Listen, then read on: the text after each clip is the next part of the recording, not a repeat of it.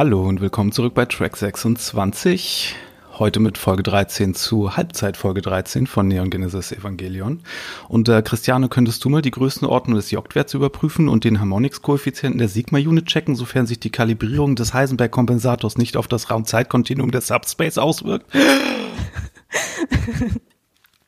ähm, ja, kann ich bestimmt, wenn du danach auch die Polysome vorbereitest und die Pripnobox fertig machst für den Synchronisationstest. Äh, Roger Charlie 10-4.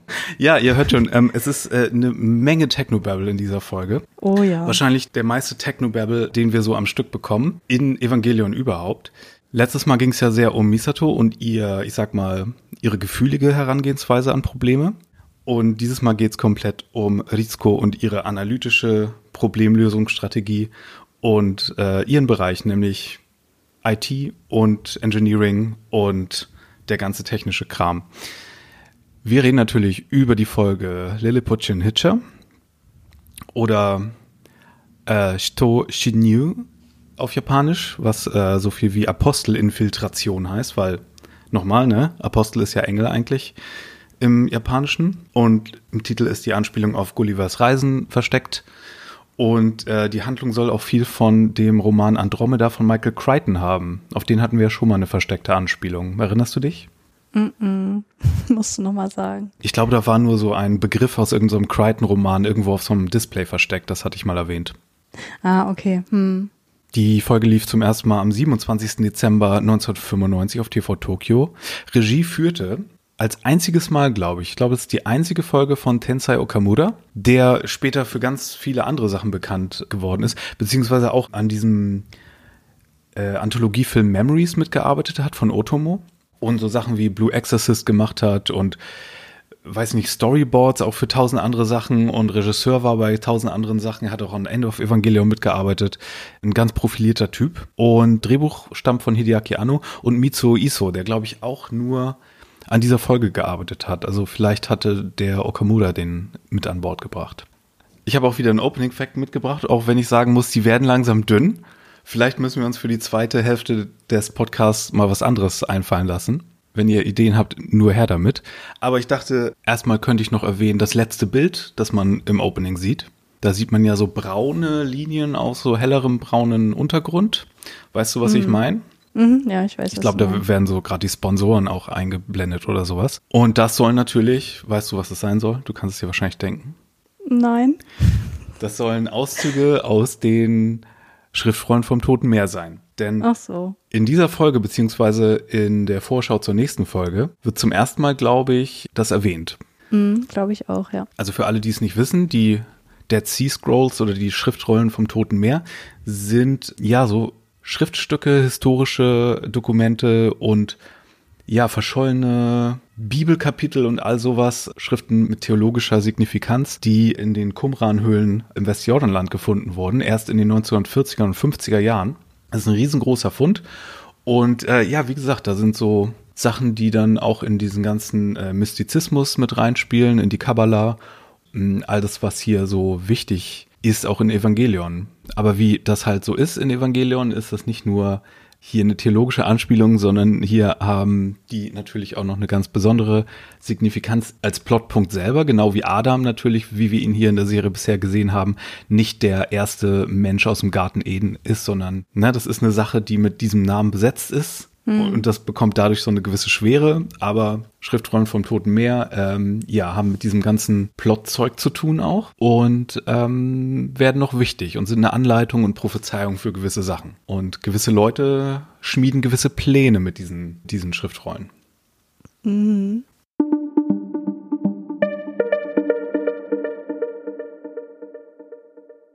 Viele ungewöhnliche Sachen hier in der Folge nicht so viel Children Action, nicht so viel Evangelion Action, sondern vielmehr haben wir am Anfang erstmal hier einen Diagnosecheck der ganzen technischen Anlage. Wir bekommen auch wieder diesen Begriff Aptose vorgesetzt. Hast du das mitbekommen? Ja, es wird ein Apoptose-Check der EVAs wie geplant nach dem Neustart der Magie durchgeführt. Richtig.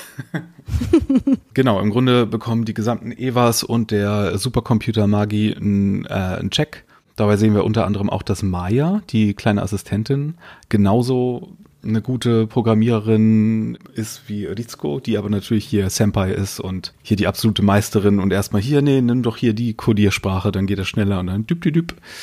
Ist sie total beeindruckt davon. Und dann sagt sie auch so einen tollen Satz. Rizko hat immer die besten Sätze, finde ich. Sie sagt diesen tollen Satz, Mutter ist gesund wie eh und je, während ich immer älter werde. Das ist irgendwie ein ungewöhnlich verletzlicher Moment, den man von Rizko nicht so kennt. Noch nicht. Ja, und man kann ihn auch noch gar nicht so ganz zuordnen, weil was hat denn das mit ihrer Mutter aus sich, wenn sie daran arbeiten? Aber das ja. wird sehr viel Sinn ergeben in ein paar Momenten. Mhm. Hier gibt's dann so ein bisschen Fanservice, was ja auch immer am Ende jeder Folge in den Vorschauen angekündigt wird. Nämlich die Children sind hier nackig und müssen hier in die Primrose-Box. Ein zweiter Cage mit so Fake-Simulationsevangelions, wo sie so Tests durchführen können zum, zur Synchro und zum Harmonix und allem drum und dran. Unter besonderen Umständen, aber der muss aus irgendwelchen Gründen, aus den Gründen, dass sie die Kids nackt haben wollten, super steril sein und deswegen müssen sie unangezogen ähm, durch so einen Sterilisationstunnel. Äh, der Witz ist da, dass äh, Asuka sich natürlich als einzige so total beschämt zeigt und naja. Und hier wird auch schon erwähnt, dass hier ein Autopilotsystem getestet wird damit. Mhm. Wobei, mh, hm, ja, zu dem, was wir zu diesem Autopilotsystem, was später nicht mehr so heißt, hm, was wir später dazu sehen, passt, weiß nicht, passt das zu dem, was wir hier so als Test sehen? Na, nicht so richtig. Wenn man jetzt großzügig sein will, könnte man sagen, da spielen wahrscheinlich noch andere Sachen an Kalibrierung mit rein, die ganz kompliziert sind und da müssen auch andere Sachen getestet werden. Ähm, noch ganz kurz zu diesen Simulationskörpern die sehen ja so aus wie so halb entwickelte Evangelions ohne Kopf, Beine und Panzerung. Mhm. Und also die Netflix-Variante habe ich ja letztes Jahr zum ersten Mal gesehen und die habe ich jetzt heute dann zum vierten Mal gesehen. Und ganz ehrlich, ne, wenn mir jemand ein Bild von diesen Simulationskörpern gezeigt hätte, so, so ohne Kontext, hätte ich wahrscheinlich gesagt, nee, das kommt in der Serie nicht vor. Weil das kommt ja nur in dieser einen Folge vor und ich erinnere mich, dass das damals in den Versionen, die auf Vox liefen, mal wieder wie Magma Diver so dunkel war, dass man nichts erkannt hat. Und ja, deswegen kam mir das heute total neu vor irgendwie. Und wahrscheinlich habe ich die Folge auch vorher nicht so total konzentriert geguckt oder so. Ich weiß es nicht. Aber auf jeden Fall kam es mir sehr neu vor. Ja, das stimmt schon. Die Netflix-Version, die ja auf den neuen, was ja die neue HD-Version aus Japan ist, die es vorher nicht gab, die ist wirklich um einiges heller und ähm, deutlicher zu sehen, was so Details angeht. Diese Bodies, mhm. die waren wirklich, das war alles sehr dunkelblau in der Vergangenheit, mhm. in vergangenen, in der DVD-Release-Version, die wir hier vorher hatten. Getestet werden soll damit aber auch, ob Synchronisation besser funktioniert ohne Plugsuit. Deswegen auch die Nacktheit. Aber wie gesagt, ich glaube, das hier ist eher so ein Mittel zum Zweck, um diesen wop, wop, wop, ihr seid nackt, haha, Moment zu mhm. bekommen. Aber die Children merken schon gleich, äh, als sie einsteigen und synchronisieren, dass es sich anders anfühlt. Asuka merkt sogar nur ihren rechten Arm, wo wieder mhm. ähm, sehr viel Fokus auf diesen Arm gelenkt wird. Ja, die Plugs werden in diese Simulationsbuddies eingeführt, der Magi wird angeschlossen und dann kommt es zum Konflikt. Und der Computer mhm. beschwert sich. Und dann sagt Rizko den nächsten tollen Satz. Man erkennt den Charakter der Erbauerin. Da kann man schon daraus erahnen, dass, ja, dass der Magi-Computer auf den Mist ihrer Mutter gewachsen ist. Das ist natürlich Naoko und Akagi, die wir noch nicht gesehen haben in der Serie und die wir wahrscheinlich auch nicht sehen, weil so wie man hören kann, ist sie nicht mehr. Hm. Dass hier mal wieder eine nicht ganz so ideale Eltern-Kind-Beziehung vorliegt, das kann man sich wahrscheinlich auch schon denken. ja. Auf der Proteinwand, ich glaube, ich habe noch nie vorher oder nachher das Wort Proteinwand irgendwo in so einem Kontext gesehen, außer wenn es um irgendwie so Zellbiologie geht. Aber auf der Proteinwand in der Printbow-Box in der Sigma-Unit ähm, bemerkt der Computer so ein bisschen Korrosion, was da nicht hingehört. Und ja, der Kommandant oder ähm, Fujutski meint, ja, das kann davon kommen, dass die Wände hier nach den Engelangriffen gebaut wurden und da wurde vielleicht so ein bisschen geschlammt und ha, das kann schon davon sein. Hm. Und er befiehlt ja noch, diese Korrosion schnellstmöglich zu beheben, damit der Commander Igari sich nicht aufregt. Was Rizko später auch nochmal genauso sagt. Ja, genau. Das finde ich irgendwie so schön, weil das wieder so ein bisschen Einblick gibt in die Beziehung zwischen Fuyutsuki und Ikari und dass er da vielleicht auch schon mal auf den Deckel bekommen hat, was irgendwie sich total absurd anfühlt, aber ähm, ja, ich finde es schön. Ja, und dass alle viel ausgelassener oder gechillter arbeiten, wenn der Vizekommandant ja. da ist, anstatt wenn Ikari selbst vor Ort ist. Hm. Zwischendurch bekommen wir noch ein kleines ähm, ja, technisches, theoretisches, so einen kleinen Begriff über die AT-Felder, nämlich dass die AT-Felder bei zwei Jokts liegen oder Joktos auf Englisch. Mhm. Ich dachte, das wäre vielleicht ausgedacht, aber nein, das ist eine, ja, eine Ordnungsgröße, die sich äh, übersetzt zu äh, 10 hoch minus 24, also 0,00024 Nullen mit einer 1 dran. Mhm. Mm, und den wir in Verbindung setzen können, also diesen Evangelion-Jokto-Wert, zu einem anderen Jokt-Wert, den wir später mal bekommen, wo jemand einen mathematischen Vergleich angeschrieben hat in einem Evangelion-Forum. Den packe ich mal in die Show Notes. Da hat er ausgerechnet, wie das im Vergleich zu, ich kann nicht genau sagen, was das ist, weil das ein Spoiler wäre, aber da wird mhm. ein anderer AT-Feldwert verglichen. Mhm. Und wie viel größer oder kleiner das in Verhältnis wäre. Und das ist, wenn ihr mal richtig geeky werden wollt, ganz witzig zu lesen, aber wirklich nur für alte Eva-Hasen. Ne? Wenn ihr noch nicht so weit seid, lasst lieber die Finger davon. Okay, okay, interessant. Ich habe eine Ahnung, worum es geht. Ich mhm. gucke mir das mal an.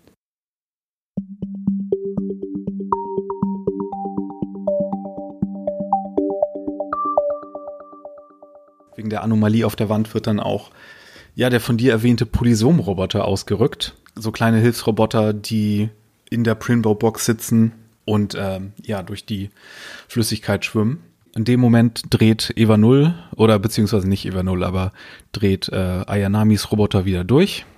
Es muss Dienstag sein. Das scheint hier öfter zu passieren. Wobei Rizko ja mal wieder anmerkt, dass das ja unmöglich sei, dass genau. der Synchronisationskörper sich hier bewegt, aber er tut's doch. Ja, Wunder gibt es immer wieder. Und äh, ja, dann wird kurzerhand der Simulationsarm abgesprengt, der den Experimentierenden in der Kommandozentrale an die Lappen will. Und die Testplugs mit den Kids werden evakuiert. Denn wie sich herausstellt, als die Korrosion an der Wand beschossen wird, mit so einer Art Laser oder so, werden da kleinste AT-Felder generiert. Und es handelt sich tatsächlich bei diesem Mikroorganismus um einen Engel. Und zwar den elften Engel. Und zwar Ireoil. Obwohl eigentlich im Japanischen ist es interessanterweise mit Iro geschrieben. Deswegen finde ich die Transkription hier etwas strange. Aber es ist der Engel des Schreckens. Und mhm. ich frage mich so ein bisschen, ob der in Verbindung steht so ein bisschen zu Uriel, zu dem Erzengel, weil Uriel ja auch als Engel des Schreckens gilt und ähm, ähnlich geschrieben wird. Aber dazu mhm, konnte ich nichts stimmt. finden und da weiß ich nicht. Habe ich auch jetzt auch nicht die theologischen Anlaufstellen. Aber Schrecken löst er ja auf jeden Fall aus. Ja, vor allen Dingen, weil er ja der erste Engel ist, der es schafft, das Central Dogma zu penetrieren. Genau. Also das Central Dogma, so viel können wir euch ja schon mal erzählen, ist das, wo das Hauptquartier ist und wo der Magi steht. Deswegen, wegen des Magi war das Central Dogma auch so wichtig. Andere, mhm. noch geheimere Sachen liegen noch ein paar Stockwerke weiter drunter. Das ist das Terminal Dogma. Vielleicht noch ein Wort zu dem Vorfall, der sich da abspielt, da sagt, ich weiß nicht mehr, ob es Maya war oder Rizko, dass die Korrosion, es war ja davor noch eine Korrosion, mhm. in das Hypophysensystem des Simulationskörpers eindringt. Und äh, da habe ich mich gefragt, so, ähm, wie kann denn dieses System eine Hypophyse haben, wenn es keinen Kopf hat? Weil die Hypophyse ist eine ähm, Struktur im Gehirn, die wichtig ist für die Regulation des Hormonsystems. Und ja, ich sag mal, so viel Sinn, das meistens auch doch schon irgendwie macht, diese ganze Technobabble, der, der sich auf irgendwelche biologischen Strukturen bezieht, ähm, ja, genauso wenig sinnvoll ist das hier in diesem Fall. Ja, aber du weißt doch, wie gerne die irgendwelche Gerätschaften und Teile in Evangelion nach Körperteilen benennen. Von daher ist damit wahrscheinlich irgendein Rohr neben der Proteinwand gemeint oder so. Ja, ich weiß nicht. Also ich, ich finde, dass die Dinge, die sich wirklich auf, auf Gehirnstrukturen beziehen, meistens schon Sinn ergeben und hier eben nicht. Und das hm. finde ich irgendwie so ein bisschen lame. Das hätte man auch anders nennen können. Ja, du sollst ja auch ein bisschen mit dem ganzen Science Talk geblendet werden, ne? Das soll ja so ein bisschen ja. sehr nerdy alles wirken und ähm, das ist ja auch ganz cool eigentlich. Und vor allen Dingen hm, passiert jetzt aber im Windschatten der Entdeckung des Engels passieren so ein paar interessante Sachen. Fujitsuki befiehlt sofort, das Central Dogma komplett abzuschotten und man versucht auch sofort, den Engel unter den Teppich zu kehren, weil wir wissen ja zum einen, dass dem Militär und der Regierung ein Engel fehlt in der Zählung, deswegen hatten die ja in der einen Folge einen weniger auf der, auf der Liste, auf dem Zettel. Mhm. Und äh, dann mauscheln Fujutski und der Kommandant, der mittlerweile auch da ist, dass äh, der Engel viel zu nah an Adam dran wäre. Mhm. Was eine interessante Info ist, dass das offenbar keine so gute Idee ist. Und was ja auch ein bisschen eine falsche Fährte legt, ne? Mm, das kommt drauf an. Aber ich, ich weiß, was du meinst. Man könnte hier meinen, dass sie gewisse Enthüllungen sich noch nicht überlegt haben. Meinst du das? Ich, ich meine eigentlich, dass es zu nah an etwas anderem dran ist, was in Episode 24 dann nochmal jemand anderem auffällt. Ja, das meine ich. Das meinte so, ich okay. damit. Aber mit der falschen Fährte würde ich so sagen. Also uns Zuschauern wird eine falsche Fährte gelegt. Ja, okay, ja, okay. Das, das auch. Aber gewisse Sachen, die nicht passieren sollen oder vielleicht doch, die können ja durch verschiedene Kombinationen von Elementen ausgelöst werden. ja, ja, ich weiß, was du meinst. Das ist so lustig, wie kryptisch wir uns ausdrücken. Oder? ja. Oh Mann. Ja, aber interessant ist auch, dass hier die Evas evakuiert werden und dass Eva 1 hier wieder besondere Priorität zugesprochen wird. Mhm. Und es wahrscheinlich nicht ist, weil Shinji da drin sitzt und das der Sohn des Kommandanten ist. Das muss man vielleicht immer dazu sagen. Richtig, weil der ist ja in dem Moment auch gar nicht da drin. Nee, aber auch sonst nicht. Ja, ja. Der Aoba, der wirft noch ein, dass ohne die Evas der Engel ja nicht zerstört werden könne. Also die sind ja so ein bisschen, ähm, die hadern ja so ein bisschen, ob die das wirklich ausführen sollen. Und Gendo sagt dann nur, naja, wenn die Evas kontaminiert werden, ist alles aus. Und das zeigt auch nochmal, dass die Evas auch noch einen anderen Zweck haben, neben der Zerstörung der Engel. Mhm. Ja, Kaji schaut sich das auch alles an, während er im Central Dogma rumschnüffelt. Und wie du meinst, ja, es stellt sich die Frage, wie besiegt man einen Engel ohne Evas? Hm. Ozon und Sauerstoff scheint erstmal hilfreich, äh, bei der Ausbreitung dieses Mikroorganismus zu helfen. Und dann kommt auf einmal das nächste Unheil, denn irgendjemand, ich sag nicht wer, aber irgendjemand hackt den Computer und überwindet auch äh, sofort die Firewall. Und der Hacker kommt aus dem Inneren des Hauses und hat auch in kürzester Zeit die Partition Melchior übernommen. Hm. Und äh, fängt an, die Selbstzerstörung zu initialisieren. Ja. Aber zum Glück wird dieser Vorschlag ja noch von den anderen beiden Partitionen abgelehnt, zunächst. Richtig, da reicht es auch nicht, dass äh, zwei zustimmen, da muss, das muss einstimmig beschlossen werden. Das ist ein, eine gute Lösung, dass man das keine mhm. einfache Mehrheit macht. Rizko kann den Vorgang auch vorerst drosseln, indem sie den Logikmodus ändert. Oder sie drosselt den Logikmodus und damit verschafft sie den, dem Hauptquartier zwei Stunden Zeit. Und äh, dann erklärt sie, dass der besagte Engel ein Mikroorganismus ist, der aus ganz vielen kleinen Nanomaschinen besteht, die mit künstlicher Intelligenz oder halt dieser Engelintelligenz ausgestattet sind. Und die können ja halt auch auf so biomechanische Weise den Computer natürlich hacken. Denn der Computer ist ja auch biomechanisch und äh, nicht einfach nur so ein Computer. Misato allerdings ähm, schießt vielleicht etwas übers Ziel hinaus und beantragt erstmal die Zerstörung der Magie, denn scheint vielleicht erstmal das Logischste zu sein auf den ersten Blick, aber Rizko ist stark dagegen. Ja, sie meint ja, mit der Opferung des Magiesystems opfern wir auch das Hauptquartier. Und äh, Misato fordert das aber, also dann kommt es zu so einem kleinen Machtkonflikt. Misato sagt dann, na, ich fordere das aber als Major der Strategieabteilung und Rizko widerspricht, weil es ja die Wissenschaftsabteilung beträfe. Und das finde ich ganz schön, weil das so ein Konflikt zwischen diesen zwei Frauen wird, die verschiedene Interessen innerhalb von Nerv repräsentieren und damit auch so diesen inneren Konflikt im Magi-Computer widerspiegeln. Mhm. Und zu dem kommen wir ja gleich, aber Gendo muss erst noch wieder so einen schweren Satz loswerden.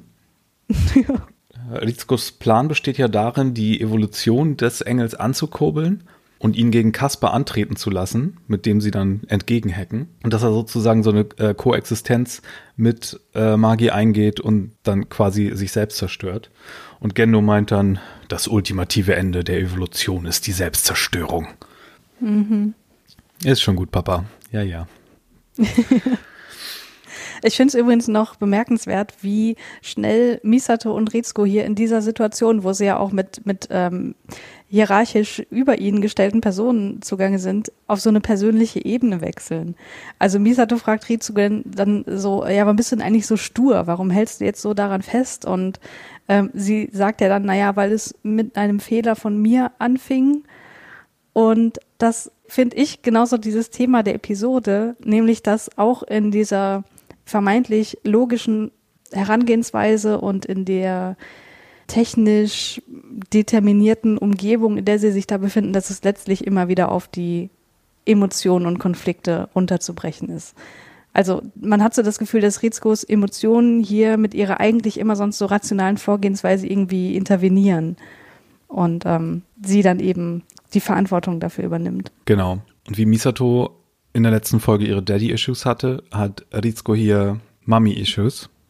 Mhm. Denn ähm, während dem Magi unter die Haube geschaut wird, da finden wir erstmal im Hauptquartier diese drei Boxen, die wir schon die ganze Serie gesehen haben.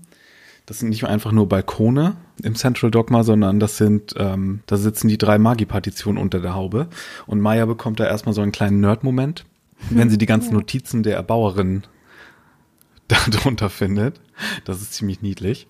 Und ja, während äh, Rizko dann da dran rumschraubt, bekommen wir so ein bisschen die Magie-Hintergrundgeschichte. Dass es nämlich alles nicht unähnlich ist wie beim Evangelion Synchronisations- oder Persönlichkeitstransferierungsprozess und dass der Computer das Persönlichkeitsprofil von Naoko Akagi hat, der Mutter von Rizko halt. Mhm.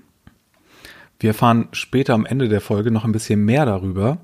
Aber hier stellt sich die Frage, ja, wollte Rizko den Computer retten, weil ihre Mutter mehr oder weniger im übertragenen Sinn da drin steckt oder oder wie sieht das aus? Und das ist ja ähnlich wie mit der Rache für Misatos Vater, den sie ja auch nicht leiden konnte. Genau sieht das hier so aus. Ja, Misato stellt ja auch genau diese Frage. Und sie antwortet darauf erstmal mit Nein, weil dafür stand ich ihr nicht nahe genug. Ich mache das nicht hier, um meine Mutter zu retten oder ihre Ehre zu retten oder so. Sie habe als Wissenschaftlerin entschieden was ja auch wieder ein Aspekt ihrer Mutter ist. Übrigens, noch ein kleiner Fun-Fact zu diesen Notizen, hm. die dort überall angebracht sind. Ähm, du hast das vielleicht schon viel eher gesehen als ich, die das im Internet ähm, sich zusammenklauben musste. Da steht unter anderem auch eine Notiz von Naoko, auf der steht, Ikari, du bist ein Idiot. Ich habe das tatsächlich nicht gesehen, aber ich habe das auch im Internet gelesen, dass man das irgendwo äh, in der HD-Version sehen können soll. Und ja, sehr viel später, obwohl so viel später gar nicht mehr, aber in so sieben Folgen kommen wir darauf nochmal zurück.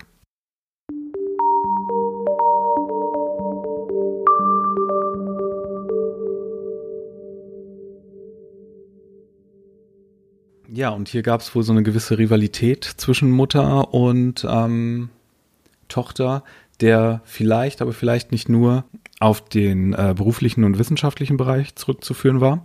Und interessanterweise, das haben wir noch gar nicht erwähnt, sie schrauben das Ding hier auf und wir haben hier wirklich ein ähm, biologisches Gehirn auch. Das ist nicht das tatsächliche Gehirn von Naoko, sondern das ist äh, auch so ein künstlich hergestelltes, wie die künstlichen Körper der Evangelions. Mhm. Denn es hat ja jeder Computer ein. Und sie schrauben hier an ähm, Kaspar rum, um den fit zu machen für den Hacker-Wettstreit, der dann gleich mit dem Engel ansteht. Und ähm, ja, der ist jetzt auch, was ich sage mal, die Action-Szenigkeit davon angeht, auch ganz interessant, weil du hast hier so ganz viele Schnitte und ganz viel schnelles Rumgetippe. Und in dem entscheidenden Moment dann natürlich gibt's dann so einen netten Moment, wo alle die Luft anhalten und man wartet, ob es jetzt zur Selbstzerstörung kommt oder nicht. Hm. Und Rizko hatte genau ein, nee, fast eine Sekunde Vorsprung, meinte sie, aber sie da voll krass am Hacken und Tippen und äh, nee, dann funktioniert das aber. Ich finde diese Szene echt, also ich finde die stressig so anzuschauen. Und Misato fragt Rizko dann ja auch noch so oder sagt, ja, du musst dich jetzt mal ein bisschen beeilen. Und ich denke mir so, oh Mann, sag ihr das doch nicht noch. Sie ist da irgendwie total konzentriert und dann sprichst du sie auch noch an und das regt mich jedes Mal auf. Ich denke mir so, lass sie doch einfach, sie macht doch schon ihr Bestes. Ja, also das, äh, die Spannung kommt auf jeden Fall auf, auch wenn da jetzt keine brachiale Evangelion-Action zu sehen ist. Ja, wie gesagt, der einzige Engel, der ohne die Evas besiegt wird und ja auch kaum die die Kids drin hat, die draußen irgendwo in so einem See schwimmen, wo sie raus evakuiert wurden und immer noch nackig so drin, drin rumsitzen. Eva Pilot ist, glaube ich, zu 90 Prozent in der Tube sitzen und nichts zu tun haben einfach. Ja, ich glaube auch, dieser Test, der am Anfang durchgeführt werden sollte, der hätte ja auch drei Stunden gedauert. Also mhm. insofern.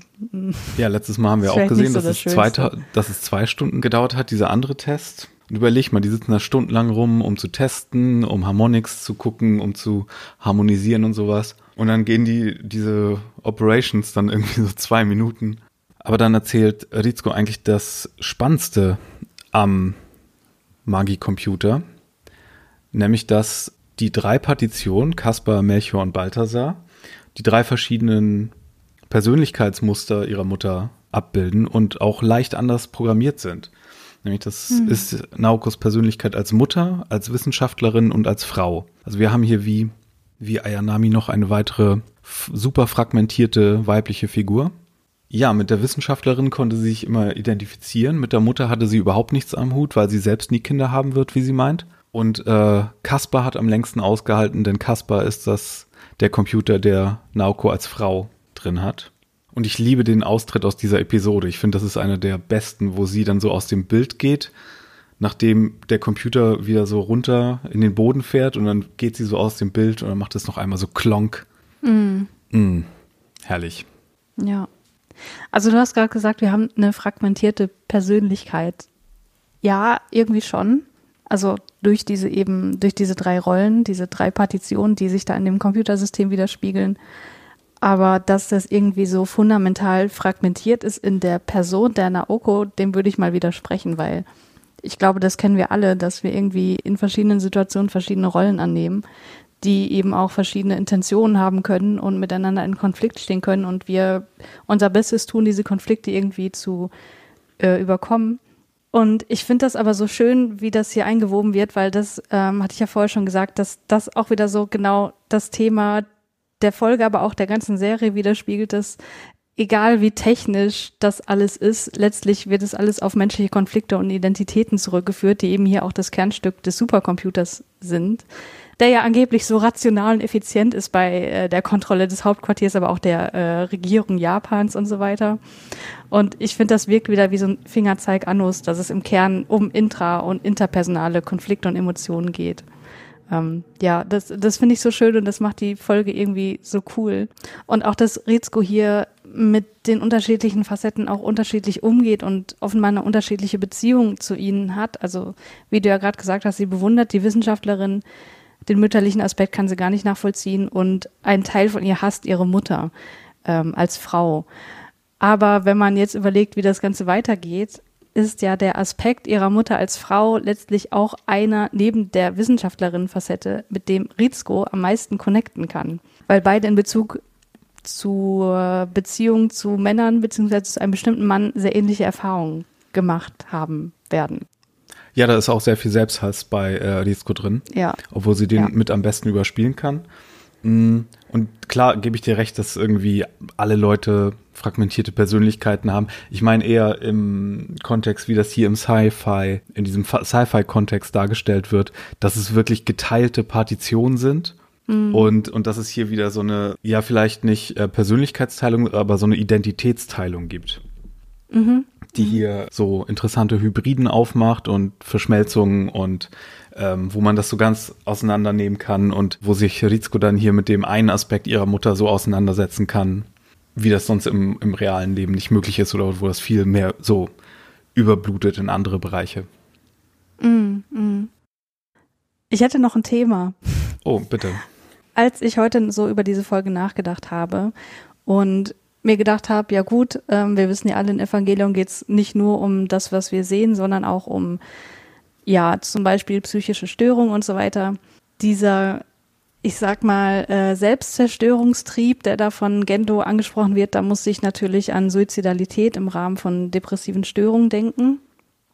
Und als ich das so drüber nachgedacht habe, fand ich, dass das Verhalten des Engels im Computersystem als Analogie für eben die Suizidalität im Rahmen einer Depression angesehen werden kann, wenn wir davon ausgehen, dass der Engel hier die Depression widerspiegelt, der zurückzuführen ist auf ein Ungleichgewicht im Neurotransmittersystem, das die depressiven Symptome bedingt, wenn man da jetzt wirklich eine ganz materialistische Sicht auf die Dinge hat, die ich äh, habe. Mhm. Und äh, die Magi sind sozusagen das Individuum.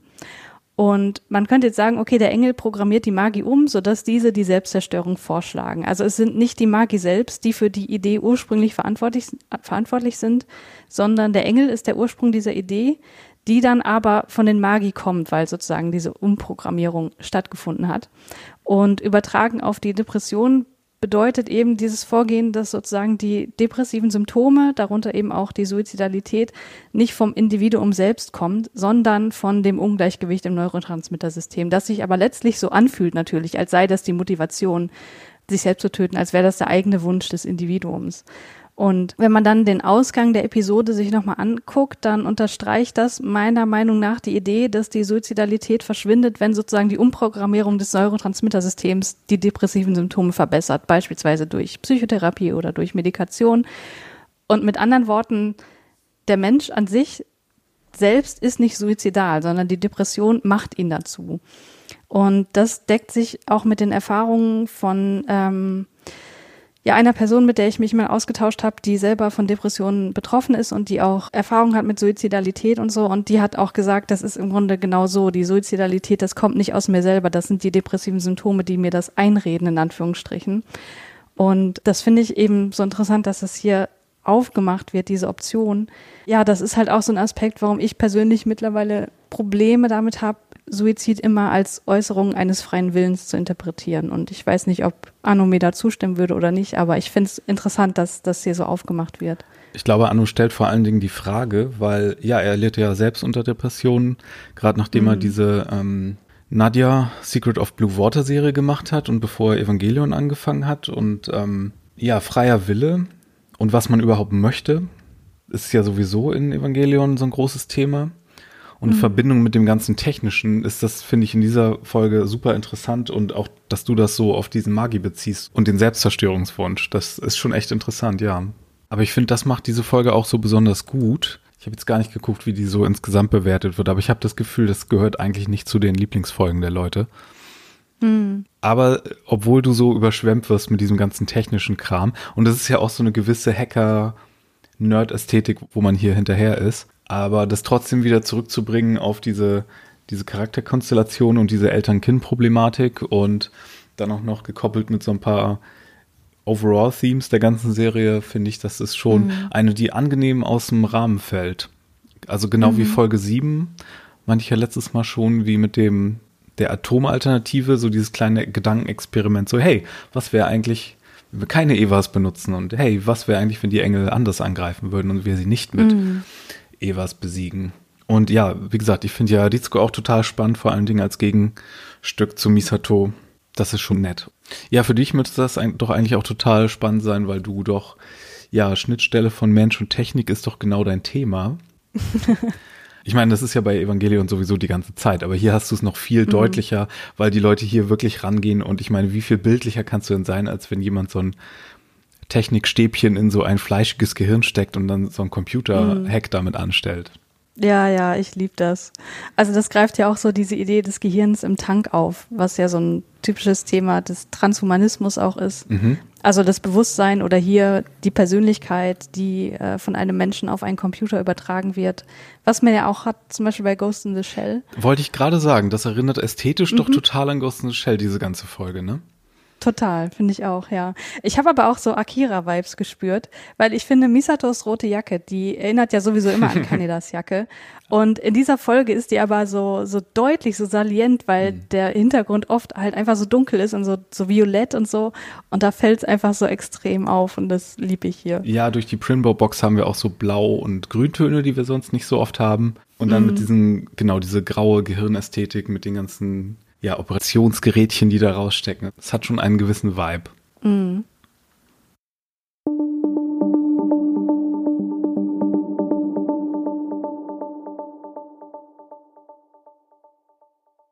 Mario, wir hatten doch auf Twitter noch die Anfrage bekommen, wie sich das eigentlich mit der Aussprache der japanischen Namen verhält. Beispielsweise Asuka, die ja Asuka geschrieben wird, aber nicht so ausgesprochen wird. Kannst du dazu was sagen? Ja, diese Anfrage hatten wir schon öfter mal. Vor allen Dingen, weil das wohl auch anders gehandhabt wurde in den verschiedenen Synchronfassungen, die zum einen für die Rebuild-Filme gemacht wurden und jetzt für die neue deutsche Netflix-Synchro. Also Asuka ist natürlich die, die richtige Aussprache. Hm, das liegt daran, weil das U im Japanischen oft so ein, ein sogenannter Schwundvokal ist. Das heißt, wenn du vorher einen harten Konsonantenton hattest, dann wird das oft verschluckt. Wenn jetzt zum mhm. Beispiel, ja, Risiko ist es ja auch so, oder wenn ihr mal. Oder Fujutski. Fujutski, wenn ihr mal Prinzessin Mononoke auf Japanisch geguckt habt, dann wird euch auch aufgefallen sein, dass der ja Ashtaka heißt und nicht Ashitaka. Und mhm. oder wenn ihr so ein bisschen Japanisch könnt, dann kennt ihr ja auch dieses Abschlusswort desu. Das ist so, das ist dann ja auch oft nur des, obwohl dann de Su dran ist. Das kann oft auch so mit anklingen. Ich höre es bei Aska auch immer so ein bisschen mit oder sehe es gedanklich immer ein bisschen mit, weil wenn du weißt, wie sich das schreibt, dann ist es für dich immer so ein drei Silben Wort immer noch, Aska. Weißt du, wie ich mhm. meine? Ich sehe immer A, mhm. K, die Silben dann gedanklich immer noch so vor mir. Aber ja, das, äh, das ist einfach so. Und Konsistenz wäre dann natürlich nett gewesen und ich hätte es auch besser gefunden, wenn sie dann natürlich diese äh, Wörter, äh, die Namen richtig aussprechen. Aber sie sagen ja zum Beispiel auch in der Synchro habe ich gehört zu Rei sagen sie Rai. Und okay, wenn ihr, okay. wenn ihr dieses RL, das Schwierige im Japanischen, nicht so hinbekommt, klar kannst du ein scharfes R sagen. Es gibt ja im Japanischen weder R noch L, sondern ne, diesen R, Rarirurero Sound dazwischen. Mhm. Und im Deutschen dann R oder L zu nehmen, ist dann halt so ein Kompromiss. Mhm, okay, verstehe. Und das, wenn du stille Post spielst mit ausländischen Begriffen und die erst noch ins Japanische auf dieses Einsilbensystem überträgst und dann wieder zurücktransferierst, dann kannst du halt Probleme bekommen, dass es dann R statt L mal ist und dadurch kommt diese ganze Verwirrung immer. Aber dann, dass sie dann Rei draus machen, als wenn es diese EI-Lautverschiebung im Japanischen gäbe, das finde ich dann doch ein bisschen schade. Ja. Und wie ist das bei Kaoru, der ja Kavoru geschrieben wird? Ist das, ich meine, das ist ja ein Konsonant, der verschluckt wird. Ich weiß nicht, wovon du redest. Diese Figur gibt's doch noch gar nicht, Christian. Ah. Kaoru kommt ja später und ähm, Kaoru ist eigentlich ein viel häufiger ein weiblicher Name, der auch nur mhm. Ka-O-Ru ist. Das mit dem Wo, das ist ein bisschen, ah, das ist ein bisschen kompliziert. Sie versuchen ja, oder in Science Fiction oder Anime oder wie auch immer, versuchen Leute ein bisschen fancy und exotisch zu sein, indem sie zum Beispiel manchmal das Katakana-Silbensystem verwenden, das eigentlich so für Lehnwörter nur benutzt wird. Mhm. Und im Fall von Evangelion ist es sogar noch ein bisschen anders. Zum Beispiel die neueren Filme, die haben in, im Serientitel Evangelion, benutzen sie anders als in der Serie für das Wort Evangelion veraltetes Katakana, das eigentlich überhaupt nicht mehr benutzt wird. Und mhm. bei Kaoru haben sie sozusagen nicht das normale O benutzt, sondern das Wo, was aber auch aus der O-Reihe ist und eigentlich nur ein grammatikalisches Partikel ist. Also dieses Zeichen siehst du eigentlich nur, das gibt es, das wird eigentlich auch kaum verwendet und vor allem nicht für diesen Namen.